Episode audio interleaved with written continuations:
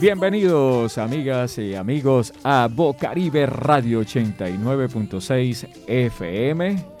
Por supuesto, Low Frequency está aquí en el Master Control. Hoy me acompaña la voz de la experiencia, mi gran amigo Milton Patiño, quien les habla Marcos Montenegro y también nos hace un visitante de CIS Radio, el señor Orly, Orly Pacheco. Bueno, estamos aquí todos listos. Muchísimas gracias a todas aquellas personas que se comunican con nosotros a través de las redes sociales. Igualmente a aquellas personas que nos siguen a través de La Voz del Migrante Piso Bajo y también La Voz del Migrante Piso Bajo en Instagram. Hoy tenemos un especial programa Em, con la finalidad de, digamos, visibilizar un poco qué es lo que realmente está aconteciendo desde el punto de vista de las tablas, de las encuestas y también de las investigaciones que se han tornado en virtud de la coyuntura jurídica que estamos viviendo actualmente con el tema del Estatuto de Protección Temporal que es eh, de alguna manera una iniciativa nacida del Estado colombiano, no de un gobierno, sino del Estado como tal, como política, para tratar de regularizar a todos los migrantes que se encuentran aquí en Colombia. Y por supuesto, nosotros estaremos hablando con mi compañero Milton y también sobre la base de una investigación que ha hecho la organización Construyendo Caminos o construyendo caminos por los derechos y de eso les estaremos hablando. Igualmente a todas aquellas personas que quieran comunicarse con nosotros a través del 317-840-4598 y también vaya un saludo a todas aquellas personas que nos siguen a través de las redes sociales. Igualmente, estimados compañeros de más... Eh, está propio el, Estatuto de Protección en su segunda fase que comenzó este primero de septiembre y que estará desplegándose en los puntos visibles. Eso es en relación con lo que es el Estatuto de Protección Temporal. Y para no eh, alargar un poco más y mantener la expectativa, evidentemente nosotros estamos acá frente a una investigación que ha arrojado unos resultados muy, pero muy interesantes. Como ya dije, es una organización que se llama Construyendo Caminos por los Derechos y este, una serie de mm, organizaciones han hecho parte de esa investigación que ya fue presentada en el asentamiento de Villa Caracas en el marco del mismo proyecto y también, ¿por qué no?, en el marco de eh, un proyecto que ya ha sido conocido como allá, acá, que no es sino el objetivo superior de eh, crear ese semillero comunicacional en el asentamiento Villa Caracas. Y por supuesto, bueno, aquí está Milton. Un saludo, Milton, a toda la gente que nos escucha a esta hora. Muchas gracias, Marco. Yo creo que sí es eh, agradecerte ese reconocimiento que haces a un trabajo que vamos a pretender que produzca finalmente, al final de año, unos, unas piezas comunicativas que nos ayuden a combatir los discursos de odio y la xenofobia, así como también continuar con esa labor que ustedes ya hacen desde la voz del migrante y desde otros espacios donde te escuchamos, y es la de ayudar con la información que anime al migrante venezolano a seguir la ruta de, de normalización a través del Estatuto de Protección para el migrante venezolano. Así es, así es. Y mm, bueno, se hizo la investigación y los ejes temáticos fueron ciertamente el panorama de los medios locales, eh, la necesidad de información, cómo es eso de la producción y el movimiento de la información, eh, todo lo que tiene que ver con las dinámicas de acceso a la información y el uso de la información y también qué impacto tiene la misma todos esos aspectos fueron muy bien esbozados en un universo de 401 encuestas que se hicieron sobre un universo también de una población en la ciudad de Barranquilla y también en el municipio de Soledad.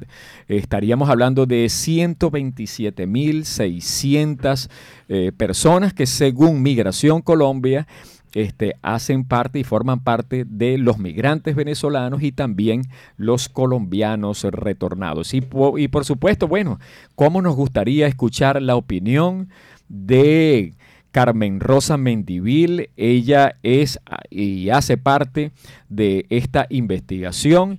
Y nosotros le decimos a ella y le preguntamos a ella en pocas palabras em, cómo, en pocas palabras, a ella le ha impresionado el tema migratorio y cuáles son, de alguna manera, esas em, cosas que le han impresionado más.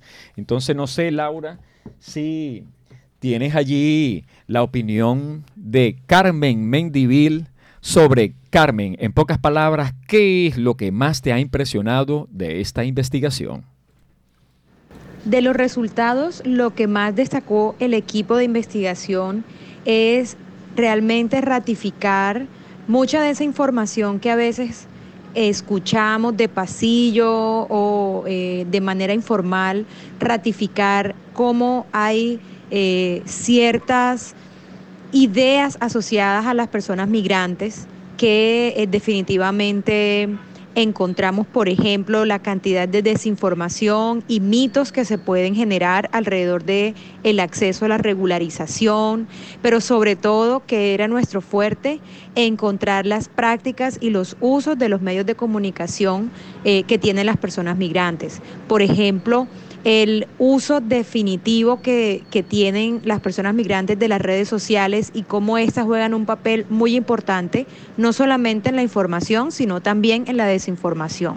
Entonces, eso y otro conjunto de respuestas y de hallazgos que tuvimos, eh, con mucha humildad también frente al manejo de la información, compartimos con toda la comunidad de Barranquilla y Soledad para que también no solamente las personas migrantes entiendan cómo se mueve la información eh, sobre temas asociados a la regularización, las necesidades primarias, los medios de subsistencia, que son como las tres necesidades informativas que encontramos, sino también las personas colombianas que aprendamos a eh, identificar esas necesidades de información y cómo fluyen eh, los canales comunicativos para también apoyar a nuestros hermanos y nuestras hermanas venezolanas que están en el país. Bueno, sí, por supuesto, eh, estamos en la misma sintonía y es que sencillamente las redes sociales, tal como lo dice Carmen Mendivil, evidentemente eh, tienen una preponderancia eh, muy este, relevante. Fíjate que uno de los indicadores, Milton, fue ciertamente esta, ¿no? Que dice que las redes sociales son los canales más usados y están justificados por su bajo costo. Eh, las redes sociales son los canales de información claves en un 97.5% de los, de los encuestados afirman usarla para informarse y comunicarse. Em, contrariamente a lo que cualquier persona pudiese pensar, pudiese la gente creer que todavía los medios de comunicaciones más tradicionales como radio y televisión era el, el único medio de comunicación. Y fíjate que ahora ha dado pues un indicador bien interesante dándole pues preponderancia a eh, las redes sociales. Igualmente, por ejemplo, con respecto a las dinámicas de acceso a la información y a las rutas, em, ciertamente el 89% de la población venezolana usa WhatsApp, el 86% usa eh, Facebook, Instagram con un 18%, pero lo más importante es que las redes sociales que más se usan, entre las principales están WhatsApp, Facebook e Instagram. Y nosotros tenemos, Milton, realmente una iniciativa muy importante con el tema de los semilleros y de esa conexión que es necesario realizar desde aquí.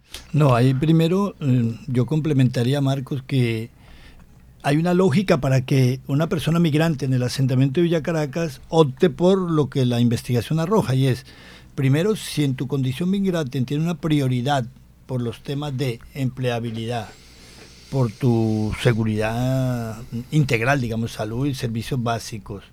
Y un tercer elemento que es la comunicación con las personas que quedan en el país de origen, de donde tú vienes. Entonces, como en esas prioridades, eh, no es que ellos se negaran a ver una televisión o a ver una radio, sino que frente a la prioridad donde encuentras respuesta a esa prioridad. Entonces ellos dicen que más fácil es eh, conseguir un paquetico de datos que le puede durar por dos o tres días, pero resuelven eso. Otro que ellos dicen, una red social donde hay grupos de venezolanos ya en esas mismas redes, están buscando los pares para obtener información de acceso a servicios y, eh, y resolver necesidades básicas en torno a la empleabilidad y en, y en torno a las rutas para lograr una normalización. Entonces, eso es lo que me parece a mí importante del estudio que está diciendo que mm, yo estoy en un, actualmente un experimento social, digámoslo así, de, de, cómo se lograría una llamada a Venezuela. Y uno dice, la tengo porque tengo un plan pospago. Entonces, si ellos van a pagarlo en la calle, ese costo del minuto tiene un costo relativamente alto comparado con lo que es un paquete que te da el WhatsApp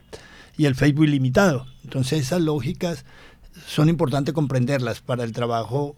Como tú dices que estamos en función de un semillero que debe saber que no puede limitarse al uso de la radio, siendo nosotros una estación de radio, sino lo que llamamos una especie de ecosistema de medios. Entonces el ecosistema de medios es que aprendiendo el principio básico y fundamental de la comunicación, debe estar en capacidad de desempeñarse para producir ese mensaje, evitar noticias falsas y, y, en la hora de circularlo saber que no va a ser exclusivamente la radio, pero que también como experimento nosotros llevamos la radio a estos locales, es decir, si la gente no viene a la radio o no está muy bien a escucharlo, la radio también puede ir a su lugar y hacer lo que llamamos radio la calle.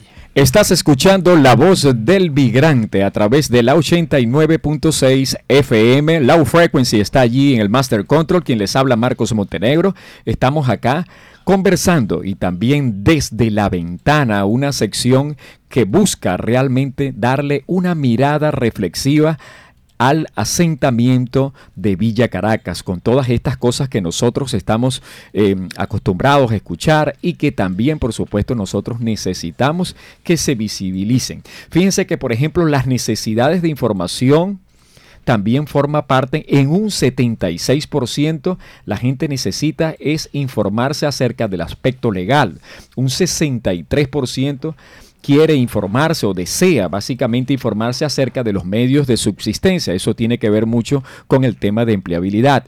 Y el 55% de las necesidades primarias, aquí evidentemente se pone de manifiesto los derechos más fundamentales como salud, educación y también el tema jurídico. Todo sobre la base de una investigación realizada o dirigida magistralmente por Carmen Mendivil. Vamos a ver, Carmen, en pocas palabras, qué nos cuenta con respecto a el compromiso de los medios de comunicación.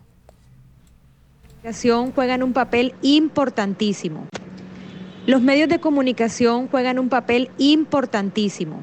Por un lado, porque encontramos que las agremiaciones de comunicación eh, y de periodistas en Barranquilla y en Soledad tal vez no tienen la información necesaria sobre los temas o asuntos migratorios como quizás deberían para poder informar de una manera más certera eh, y que genere mayor confianza y derrumbe estereotipos. Mm, muchas de las personas entrevistadas que hacen parte de las agremiaciones de periodistas confesaron carecer de información, tal vez no porque no lo quieran o no se lo propongan, sino porque realmente no hay como un sistema de difusión unificado de información alrededor del tema migratorio en el país. Así que es también labor eh, de, nosotros como ciudadanos y ciudadanas orientar a los medios de comunicación a que se documenten de mejor manera para informar sobre temas mucho más amplios que reportar simplemente hechos vandálicos o hechos de delincuencia común, donde casi siempre se asocia a las personas migrantes con eso. Entonces eso también alimenta muchos imaginarios alrededor de la migración en nuestro territorio, cuando sabemos que las personas migrantes vienen al país a aportar muchas cosas más, entre esas la fuerza laboral, eh, eh, toda la, la gran diversidad de integración sociocultural que aporta a, nuestra, a nuestro entorno, a nuestras mismas referentes culturales. Así que sí hay una asignatura pendiente en los medios de comunicación local y creemos que este vacío lo están llenando definitivamente las radios comunitarias, como es el caso de Bocaribe Radio y de otras asentadas en los territorios que están cubriendo precisamente esta, este vacío informativo con agendas más locales, agendas ciudadanas, propuestas desde las mismas comunidades. Eh, pero por otro lado, también es muy importante saber que eh, mientras que los medios tradicionales como radio, prensa y televisión eh, tienen un relativo manejo del contenido, por otro lado, las redes sociales eh, parece que están muy abiertas y eh, no, parecieran tener un control en ese contenido informativo. Además que eh, no olvidemos nuestro papel de prosumidores, ¿verdad? Nosotros producimos y consumimos contenido a través de las redes sociales. El solo hecho de reenviar una información nos hace también productores de información. Entonces creo que, o creemos desde el equipo de investigación, que hay unos hallazgos bien interesantes disponibles en, medios eh, digitales para que ustedes también accedan a esta información y la debatan, la refuercen o la contradigan, porque hace parte de esto, ¿verdad? De poner a disposición de la sociedad el conocimiento y que esto realmente nos ayude a construir una mejor ciudadanía, una mejor sociedad con mejores garantías para el acceso a nuestros derechos. Y las garantías, las garantías ciertamente están patentadas sobre una constitución política y también, así como lo dice Carmen Mendivil, eh, los medios de comunicación y sobre todo los medios de comunicación comunitarios, tenemos esa labor o ese objetivo superior que es de comunicar sobre la base de la responsabilidad y también en el contexto de la migración venezolana, sobre la base de los principios de solidaridad, integración, la no discriminación, la no estigmatización y desde luego los discursos de odio que van muy de la mano con la xenofobia. Y nosotros, por supuesto, nos hemos pensado como proyecto, nos hemos pensado realmente como medio de comunicación sobre ese compromiso. Ciertamente, mm, mm, cómo acercarnos, cómo acercarnos ciertamente a la población migrante, cómo acercarnos ciertamente a una persona que se encuentre aquí. Los, los sociólogos y los psicólogos han dicho que el migrante eh, tiene una un luto, o mejor dicho, una, una especie de duelo migratorio y que es capaz de, de alguna manera, mitigarse o tratar de eliminarse a través de un contacto telefónico. Los hemos dibujado así, de esa forma, para entonces acercar desde el punto de vista de la comunicación a los migrantes con una llamada telefónica, Milton. ¿Cierto? Sí, vamos a a escucharlo. Yo también creo en eso, que los afectos es un tema demasiado interesante y, la llamada a mí me, digo, me conmueve algunos temas de allí que seguramente después de escucharla te los comento. Bueno, vamos entonces a escuchar la comunicación.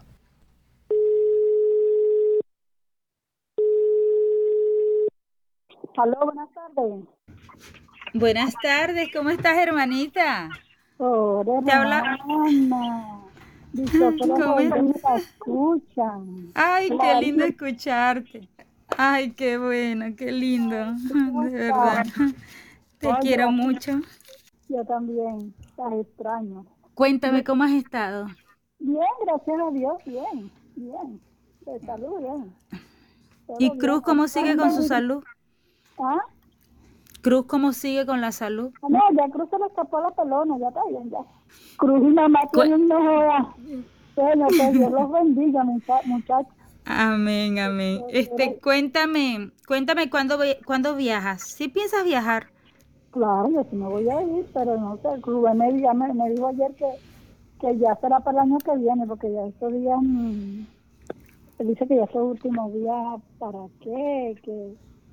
Mm. Él quería que me fuera antes, pues, o sea, como, seis, dos o tres meses antes, pues. Cuando Dios me lo tiene decidido, el día que yo me vaya a ir. Más bien estaba pensando ayer, dice, como las citas las están dando para marzo ya, pues yo voy a ir a mi cita, voy a ver, a canalizar lo de la cita porque este no vaya a ser que el año que viene cambien la, la política. Pero tú, ajá, pero la ventaja que tú tienes es que ya tú tienes tu PEP. Eso es una ventaja. ¿Ves? Entonces ya acá nosotros, este, con el apoyo de, Migración Colombia y el proyecto Villa Caracas, se está alineando y, se canaliza de una manera muy, muy responsable. ¿ves? Exacto. Entonces, y adecuada. Entonces, es, es, lo, es la ventaja que tenemos. ¿Aló? Sí, te estoy escuchando. Te estoy Ajá. escuchando. No, Ah, solamente, ok. solamente digitales que tiene señal. Ujú. Pero bueno, tú sabes cómo en este país el chip al principio costaba 20 y ya ya alguien que costaba 25. Ah, ok. Bueno, pero este, eso, eso lo conversamos nosotros que, que vamos a, a, a ver si para la próxima semana le enviamos para que compren un chip digital para, para la cobertura. Mira, Fanny, este, bueno, sabes que estas llamadas salen costosas. Eh, Bueno, tranquila, que Dios, tranquila. me, sal, me saludas a mi mamá, un abrazo, un beso a todos. Los quiero mucho. Nos, seguimos, nos seguimos comunicando por WhatsApp. Bueno, unas llamadas costosas que nosotros la hemos puesto realmente en su mano a cuántas y cuántas personas que quieren mitigar ese luto, Milton. Sí, no, yo quería aprovechar, eh, yo te decía que aparte de lo emotivo que es escucharla y, y contar con, con la autorización de quienes participaron en la llamada, es eh, tres elementos que uno escucha allí y tú podrías ampliar un poco, Marcos, por favor, desde el derecho y de tu trabajo cercano a los temas que están ahora del punto visible de migración, del trabajo que están haciendo. Y es una, cuando ella le pregunta sobre su venida, eh, tiene un familiar enfermo, la persona que está en Venezuela, y ese familiar enfermo ya está recuperado, pero le dice, esperemos al otro año. Pero ese otro año, dice ella, nos da ciertos temores por la condición política. Entonces ahí está entregando un elemento y dice, esa condición política que genera temor es si al, si al producirse un cambio de gobierno en el año 2022, un año electoral en Colombia, eso pudiera cambiar o no. Esa es una, voy a formularte de una vez mi percepción de las tres condiciones que se plantean en la llamada y tú las puedes agrupar. La segunda es, ella dice, yo sí espero, hermana, ir para marzo, pero voy a adelantar desde aquí eh, llenar el formulario porque lo están dando como para tres meses, es decir, lo están dando como para marzo. Entonces ella dice, si yo en diciembre o programo a marzo, entonces eh, ahí surge otra inquietud. Se puede programar desde Venezuela, entrar en línea y cumplir con la cita que le van a dar acá. Esa es otra. Y ella después le dice, pero tú tienes el, el, el P... ¿Cómo se llama? El PEP, el permiso especial de el permanencia. Permiso especial de permanencia. Entonces, ahí también surge, eh, ¿eso le basta? No sé. Bueno, entonces... Sí, Y sí. finalmente queda la, para ya decir la última, que eh, más que preguntas así ratifica, porque la última estaría alrededor de, de, de ella decir, sí, es que necesito el digital, y la hermana le dice, vamos a juntar una plática, te vamos a mandar para el digital, entonces están resolviendo un tema, diría uno, para tener lo que llamamos acá la SINCAR, y poder organizar allá el, el tener los datos para llenar el formulario. Estaría uno pensando en eso. No sé tu interpretación. Sí, sí, y la evidentemente. a la No, no, son muchas cosas que realmente ella a través de esa comunicación hace. Número uno es el futuro, vamos a decir así, político de este estatuto de protección temporal. En pocas palabras, ¿qué puede pasar si el año que viene este, eh, eh, al- el presidente de turno eh, utiliza como política el derogarla? Entonces, en ese sentido, por eso es que ellos agarran y manifiestan la preocupación de decir, vamos a ver cómo se presenta el panorama el año que viene. Con respecto al, al tema del, del permiso especial de permanencia, sí es verdad que tener el permiso especial de permanencia es un privilegio, pero también es verdad que la persona que lo tenga ya no va a tener que presentar una prueba sumaria, sino que el propio permiso especial de permanencia le sirve para demostrar evidentemente que ha estado aquí antes del 31. Pero no la exime tener que venir. Después de que programe su cita, tiene que venir. Entonces, Marco, ¿y puedes llenar el formulario desde allá? Este, no, Eh, eh, hay un impedimento legal en el punto de vista de que cuando ellos accesen a la plataforma, evidentemente el propio Proxys este, trata en todo momento de hacer una oposición para tratar de impedir ciertamente de que las personas que estén fuera del país puedan hacerlo y pueda eso eh, tratar de hacer un procedimiento que es legal a convertirlo en un marasmo de ilegalidad. Entonces, en ese sentido, no pueden ellos tratar en todo momento de hacer todo desde allá, sino que tienen que hacer el tema de presenciali- como lo es ciertamente la biometría presencial como tal. Entonces, bueno, ¿qué tal si escuchamos de Flor Carreño, que ya la escuchamos en, comu- en comunicación? Vamos a escuchar a ella lo que ha escrito y que le ha salido de su corazón.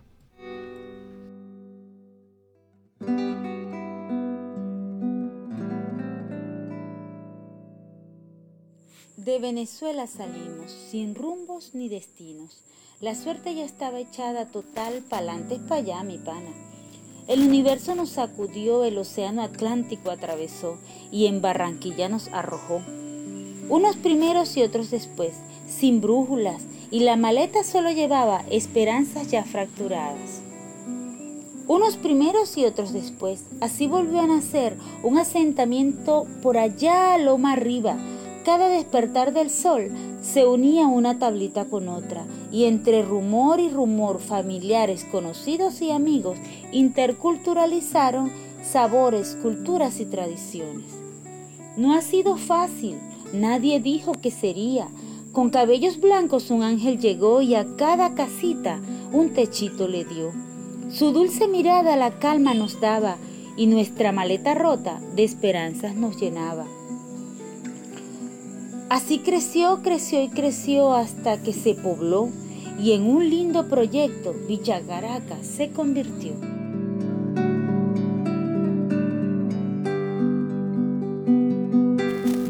Bueno, eh, el sentimiento puro de una migrante venezolano hoy día es lideresa. Muy seguramente la vamos a tener aquí, como también el líder que me acompaña aquí. Él no ha hablado hoy, pero en una próxima oportunidad, Orly Pacheco estará acompañándonos para eh, de complementar esas miradas. Vino a hacer la calistenia. Exacto, hacer la calistenia y para ver cómo es la película. Bueno, muchísimas gracias una vez más a todas aquellas personas que se comunican con nosotros a través de las redes sociales, La Voz del Migrante Piso Bajo y desde la ventana una mirada al asentamiento de Villa Caracas. Low Frequency estuvo allí en el Master Control. Milton Patiño, bueno, despídete hermano. No, gracias Marco, aquí ya cuantas veces quieras siempre he querido este reencuentro solidario que ya conoces cómo es mi relación afectiva con la situación del migrante. Así es. Y la invitación para el próximo viernes, cuando a partir de las 2 y 30 de la tarde estaremos de nuevo con una nueva edición de La Voz del Migrante